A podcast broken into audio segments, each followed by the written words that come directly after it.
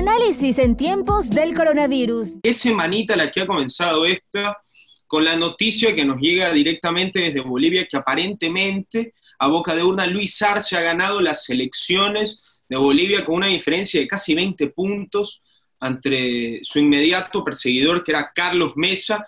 Bastante irónico porque el año pasado eh, se lo obliga a Evo Morales, Luis Fernando Camacho, que fue el tercero en porcentajes, lo obliga prácticamente a renunciar, eh, batallando contra él, y 11 meses después en las elecciones, prácticamente Luis Fernando Camacho es el que le da las elecciones porque divide la oposición. Eso lo vamos a estar comentando más adelante eh, con el doctor Boca, que es nuestro entrevistado de hoy. Doctor, gracias por estar con nosotros, bienvenido a Radio Foro. Gracias a ti, Ricardo. Para mí es un placer siempre estar en este excelente tribuna y programa que tú tienes para justamente ir aclarando temas de, economía y política, ¿no? Sí, sí, sí. Doctor, antes de empezar, pues, eh, deshilachando lo que va a ser el tema económico que vamos a tocar, quisiera preguntarle cuáles son sus sensaciones de la victoria de Arce en Bolivia, que Arce no es un desconocido, Arce fue 12 años ministro de Economía eh, bajo Evo Morales y muchas personas eh, lo consideran como el principal artífice del milagro económico boliviano que consistió en que un 22% baje la pobreza en Bolivia y que las reservas bolivianas suban de 7 mil millones de dólares a 20 mil millones de dólares. ¿Qué referencias tiene de Arce, doctor? Bueno, eh, yo diría que no debemos extrañarnos mucho. Eh, debemos de recordar que me parece que el año pasado, en la elección que hubo en Argentina entre el expresidente Macri y el que es ahora presidente de Argentina, Fernández, donde tenía a una vicepresidenta, Cristina, Cristina Fernández, que venía siendo, básicamente ellos representan un modelo, ¿no? Un modelo de gestión. Eh, por decirlo, tratar de entender el modelo de ellos, es un modelo donde el Estado es un gran protagonista del desarrollo. ¿Ok? acordémonos que nuestros países, Latinoamérica, eh, que lo tienen claro todo el mundo, son países muy ricos, eh, temas utilizados, muy ricos en recursos naturales, donde el Estado generalmente tiene empresas estratégicas que es dueña de esos recursos naturales. Eh, lógicamente ahorita hay dos momentos, ¿no? Antes de la pandemia y después de la pandemia. Pero hay cosas que se mantienen. Por ejemplo, la dependencia de ciertos recursos naturales para el desarrollo, como son petróleo, cobre, plata. Entonces, por ejemplo, países como China lo tienen muy claro. Ellos saben de que no van a poder mantener un crecimiento económico, eh, son proveedores mundiales, si no tienen este tipo de recursos, esta materia prima. Entonces, la idea de tener el Estado muy benefactor, muy grande, eh, tuvo mucho auge 10 años antes y lo vivimos también nosotros. Eh, eh, lo hemos visto en Venezuela, lo estamos viendo en Argentina. Bolivia, acordémonos que ya lleva más de 200 años. Nosotros hablamos de un bicentenario de, la gesta libertaria, pero desde hace 500 años se sigue explotando la plata de, Bolivia. Entonces, básicamente, lo que tendríamos que preguntarnos es si es que ese modelo de desarrollo donde el Estado es protagonista, eh, que parece que tiene una aceptación popular, eh, habría que irlo entonces acotando. Es decir, bueno, está bien, aceptémoslo, si es lo que la gente quiere, porque en este caso eh, los gobiernos son el resultado de, sus sociedades. Entonces tendríamos que ver, por ejemplo, bueno, está bien que el Estado sea el, el, motor de desarrollo, si es que la gente lo desea, pero lógicamente tenemos que cuidar el uso de los fondos reducir el tema de la corrupción, del desvío de los fondos, eh, procurarnos tener mejores administradores públicos. Eh, nosotros podemos tener un doctorado ahorita de todos los desastres que hemos visto en temas de salud, por ejemplo, en la administración de un sector tan estratégico. Es decir, nos cogió la pandemia con el modelo del el Estado benefactor, el, el Estado administrador de hospitales, y bueno, miren el resultado, al menos en Guayaquil y la zona costa tiene la tasa de mortalidad más alta del mundo. Sí. Entonces, hay que ponerle mucha atención a eso, sin necesidad ni, de caer en extremos ni ser doctrinarios. Tenemos que irnos por algo que funcione. Ok, si el Estado eh, lo hace mejor que el sector privado, bueno, hay que apoyar al Estado, pero lo que no podemos permitir es que el Estado eh, básicamente, yo particularmente, desde mi opinión, es un mal administrador. No solamente en Ecuador, ha sido mal administrador en Venezuela, ha sido mal administrador en Argentina. Argentina está a puertas de una hiperinflación. Y esa es la realidad. Eh, en el caso de Bolivia, ¿Cuáles son los errores capitales que han cometido los estados en esos países, doctor? Eh, mira, aquí, aquí, aquí básicamente, eh, aquí hay como tres, tres grandes grupos que se organizan para, digamos, generar un bienestar, un bien común. Uno es el Estado. El Estado nos cobra unos tributos, en principio, y con eso nos brinda servicios públicos como salud, educación, defensa. el sector privado también lo hace también apoya el bien común. esa es la gran idea que no se, no sabe, se ha sabido vender. Al darnos unos bienes, eh, digámoslo así, en un mercado competitivo, a bajos costos, también está apoyando el bien común, si lo hace bien, ¿no? Y lógicamente debe tener una retribución justa, no anormal. ¿Ok? A veces también el sector privado se va por retornos anormales y cuando va por retornos anormales es cuando vienen este, los problemas básicamente de corrupción. Es una relación entre el sector privado y el sector público la corrupción no solamente en el sector público. El privado potencialmente corrompe al público y el público también a veces se deja corromper. Y hay un tercer sector que sería la sociedad civil organizada, llámense en ONGs, que hacen mucho por el bien común. Eh, básicamente, lo que tendríamos que, que aspirar, por ejemplo, ¿Qué vemos en Latinoamérica? Particularmente en Ecuador, pero en Latinoamérica podríamos ver que el sector privado, eh, en el caso de Ecuador, ha sido, se ha quedado muy raquítico. Son 10, 10 años, 12 años donde el sector público fue muy protagonista. Y, por ejemplo, el sector privado ecuatoriano nuestro no puede asumir desafíos como el tema energético. No tiene los fondos ni siquiera para coger y manejar una, una licitación de una de una refinera, de, una, una central que refine petróleo. No lo puede hacer. No tiene dos mil millones para, entrar a una, a, una, a, una, a una licitación. Ni se diga el tema, de, el tema de, las, de la reconstrucción de algunas hidroeléctricas. El sector, nuestro sector privado está muy raquítico. Entonces, el sector privado nuestro tendría que unirse al sector privado internacional para poder asumir estas, estos sectores donde ya el gobierno no puede, aerolíneas, hidroeléctricas, eh, puertos, aeropuertos, no lo puede hacer, porque también se quedó sin dinero, se quedó líquido. Pero ¿qué es lo que pasa? El ambiente de negocios que tenemos en el país se creó, está creado muy restrictivo, una, una alta tasa de impuestos corporativos, restricciones a la salida de capitales, un, un sistema laboral muy imperfecto, es decir, básicamente hay como 15 sueldos, eh, las tasas de despido son muy altas, eh, las tasas de los costos de despido más que las tasas. Entonces tendríamos que el siguiente gobierno lo que tiene que aceptar es algo. Si bien es cierto este gobierno ha hecho algo, no quiero decir de la mesa servida, pero ha hecho una tarea que fue la reestructuración de la deuda. Dejó, ha dejado la deuda con un perfil pagable, por decirlo.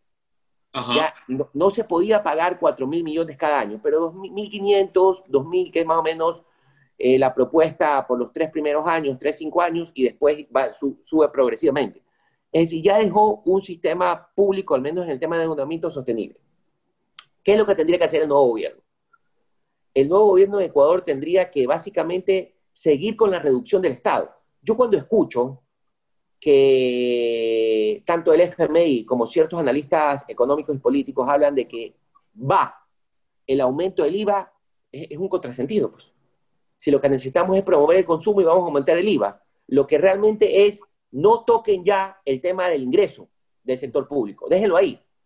Toquemos el tema de los gastos, de los costos. Entonces hay que reducir al Estado y hay que cambiar el modelo de producción de bienes públicos. ya no podemos tener ese tipo de, de salud donde el Estado compra hasta la medicina. Dejen al sector privado, que yo diría que en temas, en temas de administración hospitalaria sí puede entrar más fácil es que consiga 100 millones de dólares un privado local a que consiga 2 mil millones de dólares para administrar una refinería. Y donde no pueda el sector privado local, bueno, abrámonos a capitales del sector privado externo. Hay que cambiar el modelo de provisión de los bienes públicos. Ya el Estado ecuatoriano no puede y no debe proveer esos bienes públicos, debe regularlos. Para eso tiene que tener buenos esquemas de licitación de sus sectores estratégicos como salud, ¿por qué no educación, en tema de prevención, este, delitos, las cárceles. Es decir, hay un mundo, hay un mundo para hacer ahorros y hay que tomar ese desafío. El nuevo gobierno tiene que tomar ese desafío, va a tener que seguir tomando ahorros, porque si toma el, camino fácil, ¿cuál es? Bueno, sube impuestos, va a quedar muy rápidamente, en menos de un año va a perder capital político y va a pasar, va, a, pasar a ser un gobierno que se mueve por los movimientos sociales. Es decir, me hacen una huelga, acepto. Me hacen otra huelga, acepto. No van a pasar de tres huelgas que ese gobierno no se va a poder mantener. Y eso hay que tenerlo muy claro eh, y muy presente, porque lo que estamos viendo es que ningún grupo político, ninguno, en la actualidad tiene en las cifras que, se, están manejando, tiene una amplia mayoría. Es decir, todos están entre 20% cada uno, uno tiene 22, otro tiene 18. Entonces, el siguiente gobierno va, a ser un gobierno muy fraccionado, es decir, va, no, va a ser un gobierno no tan representativo de lo que realmente quieren los ecuatorianos. Sería como un primer análisis eh, a tener en cuenta para los futuros gobernantes. Sí, doctor Boca, eh, pero usted provee todas estas soluciones, dice que hay que enflaquecer eh, la ensanchura del Estado, pero se acusa al expresidente Correa, algunas personas lo acusan de haber triplicado o de haber pues aumentado la cintura del Estado de una manera casi que insostenible entre los candidatos y para mí entre los favoritos. Mucha gente lo apoya, Andrés Arauz, dado que es el apadrinado o el delfín de Rafael Correa en las próximas elecciones. Eh, ¿Usted cree que este presidente o este posible presidente que es Andrés Arauz podría proponer enflaquecer el Estado cuando a su equipo se lo ha acusado de ensancharlo en años anteriores?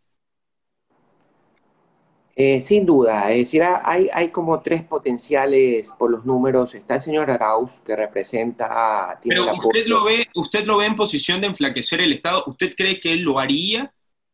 Hay cosas, hay cosas, la, economía a diferencia de las leyes, eh, en las leyes uno hace lo que está escrito, peor en el sector público, ¿no? Eh, hay muchas leyes en economía que no están escritas, pero al final del día terminan cumpliéndose como leyes físicas. Es decir, eh, si digámoslo así, él no lo quiere hacer, él no lo quiere hacer por un tema doctrinario, eh, básicamente la economía lo puede llevar, lo puede empujar a que tenga que hacerlo. ¿Por qué lo va a poder empujar a que tenga que hacerlo? Sencillamente porque no va a tener eh, las líneas de crédito que tuvo su antecesor, en este caso el presidente Correa, eh, no va a tener, digámoslo así, las holguras tributarias que, que, tenía su antecesor, no va a tener, es decir, hay mucha inelasticidad para, para subir impuestos. Entonces, la economía ya no da, eh, lo único que podría hacer, si forza la economía, eh, es un poquito lo que podríamos ver en Argentina. Yo diría que Argentina en tres o seis meses eh, va a haber un estallido social muy fuerte. Un estallido social fruto de que se está, estamos viendo de que en la actualidad, el día de hoy, se está comercializando a 200 pesos un dólar. Hace tres meses nos escandalizábamos porque eran 100 pesos un dólar. Es decir, en menos de tres meses se ha duplicado la depreciación del peso argentino con respecto al dólar. Es decir, se está volviendo una insostenibilidad. Nosotros ya somos expertos en este tema. Eh, hay mucha literatura, lo vivimos, y lo siguiente después de una gran depreciación del dólar es que se erosiona mucho el sistema financiero. Se, se, descalza. Las inversiones que tiene o las líneas de crédito en dólares, que son los pasivos, se descalzan con los activos, aumenta la morosidad y vienen las quiebras financieras. Ellos también son expertos en esto, con el tema del corralito, y después de una quiebra financiera viene todo este tema social, y generalmente hay cambios de presidente cuando, porque no, no, se, puede, no se puede gobernar un país tan convulsionado. Entonces hay que tener mucho en el radar eso. Doctor, eh, justamente usted me dice, pues, eh, seguimos hablando del tema, pues, de que eh, los medios privados están raquíticos en la última década en el Ecuador y que el último gobierno, los últimos gobiernos han buscado la, eh, en lo máximo la centralización del Estado.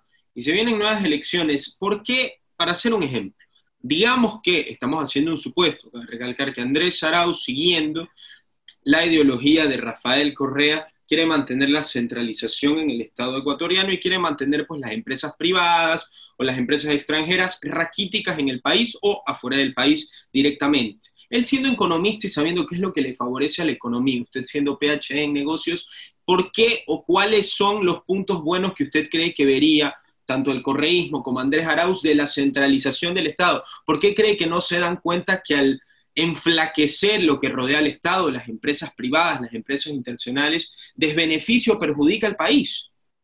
Sin duda, este, estimado Ricardo. Mira, hay un libro excelente de, que ya está en, traducción española, que es de Canehan.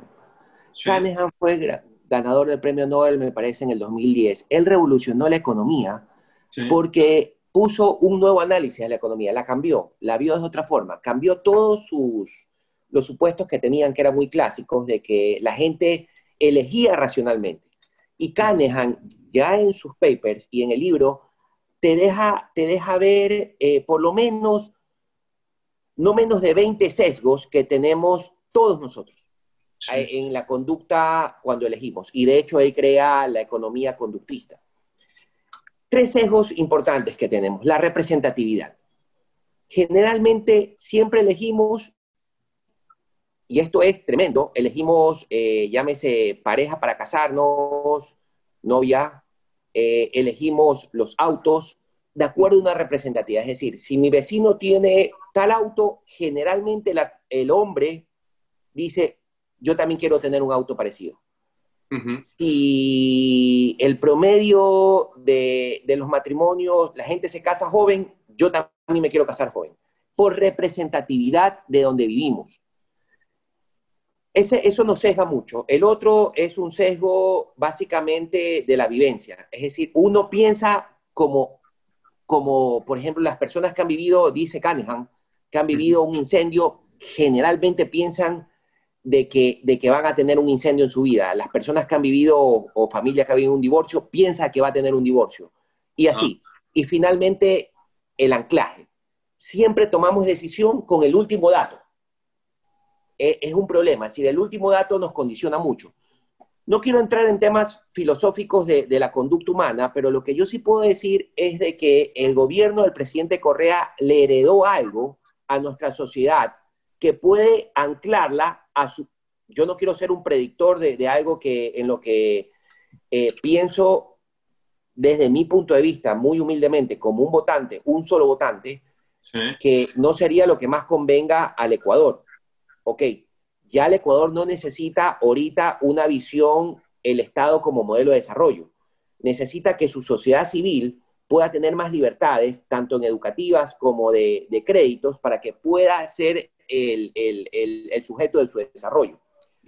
Eh, pero no cabe duda de que el presidente Correa heredó, hizo cosas que hay que decir las cosas como son, que en 30 años no la pudieron hacer por ejemplo, amplió la base de los contribuyentes o del empleo adecuado, por decirlo menos. Es decir, gente que antes tenía un empleo, pero no tenía aportación a la seguridad social, la tuvo con el presidente Correa.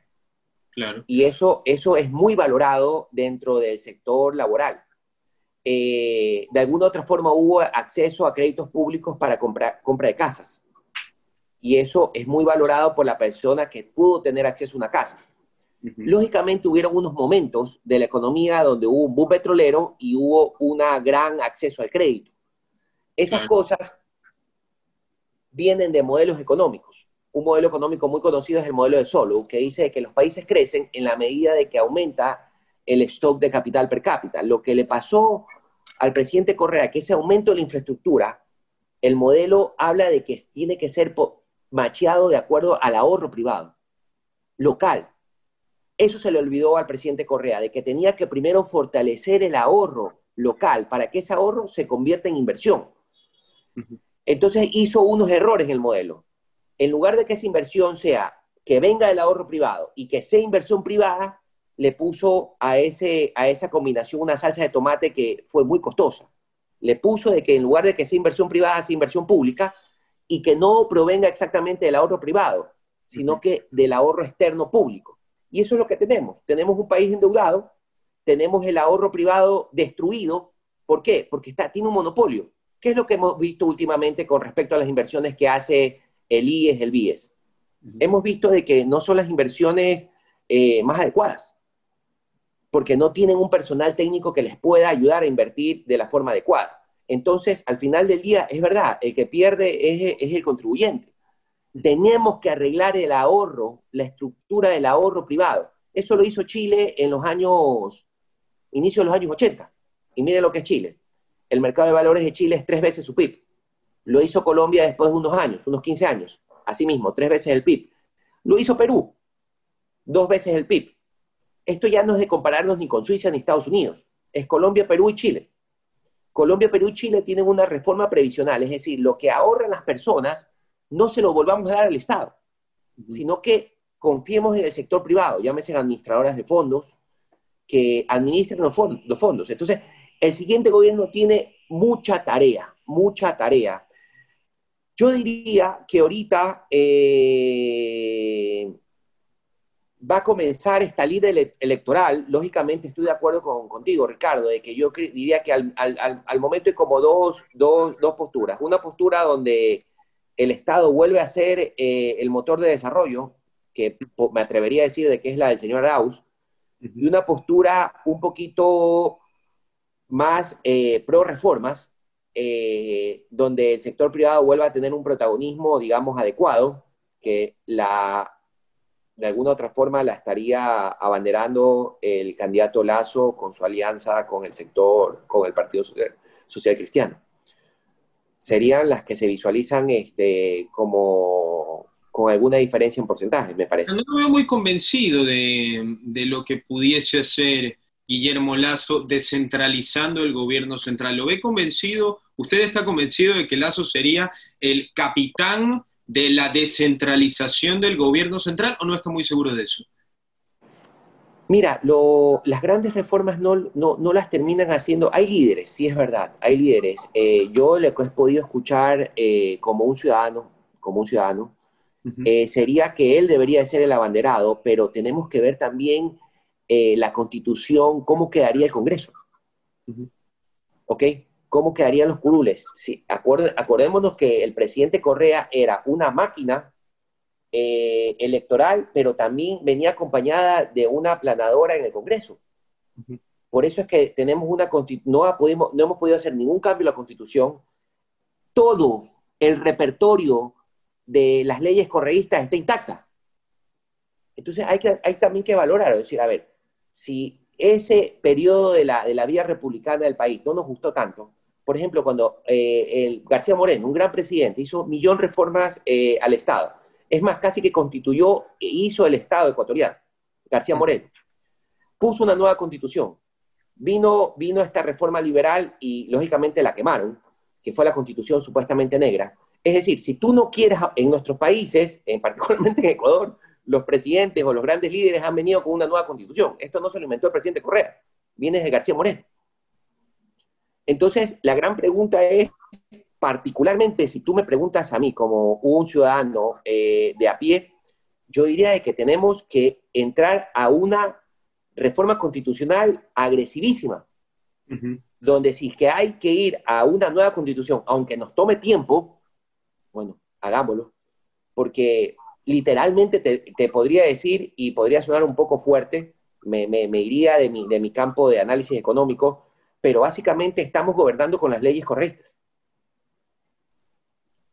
Doctor Boca, preguntarle, pues eh, usted me envió, y Maffer, los tiene ahí atrás, eh, unos muy interesantes gráficos. Me gustaría primero tocar el panel de los 20 años de la dolarización en Ecuador, algo que ha, por así decirlo, para muchos analistas económicos y políticos salvado la economía ecuatoriana, para muchos decir que no nos hemos convertido en Venezuela es el plus que tenemos que es la dolarización. Gracias a la dolarización no hemos eh, pues abusado de coger la máquina impresora de pesos o de sucres ecuatorianos y empezar a imprimir en la, en, la, en la, banca central como locos, cosa que sí está pasando en la Argentina, que como dijo ya Federico Boca, está en una recesión económica terrible, terrible. ¿En qué nos ha favorecido la dolarización? Quisiera que lo explique con los, con los gráficos, doctor. Buenísimo, buenísimo. Mira, eh, hicimos un pequeño análisis de básicamente la democracia ecuatoriana con sucres, que es de 1980 hasta el 99, y la democracia ecuatoriana con dólares. ¿Qué vimos del tema de crecimiento económico? En crecimiento económico, en la democracia con sucres, crecimos en promedio en esos 18 o 20, 18, 20 años 2.49%. Y en la democracia con dólares crecimos 3.7%. ya podemos ver de que en algo, en algo nos ayudó al crecimiento económico.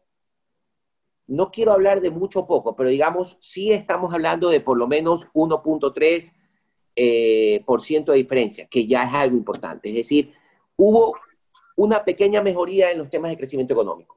Con respecto al balance del, presupuesto general del Estado, aquí hay algo interesantísimo.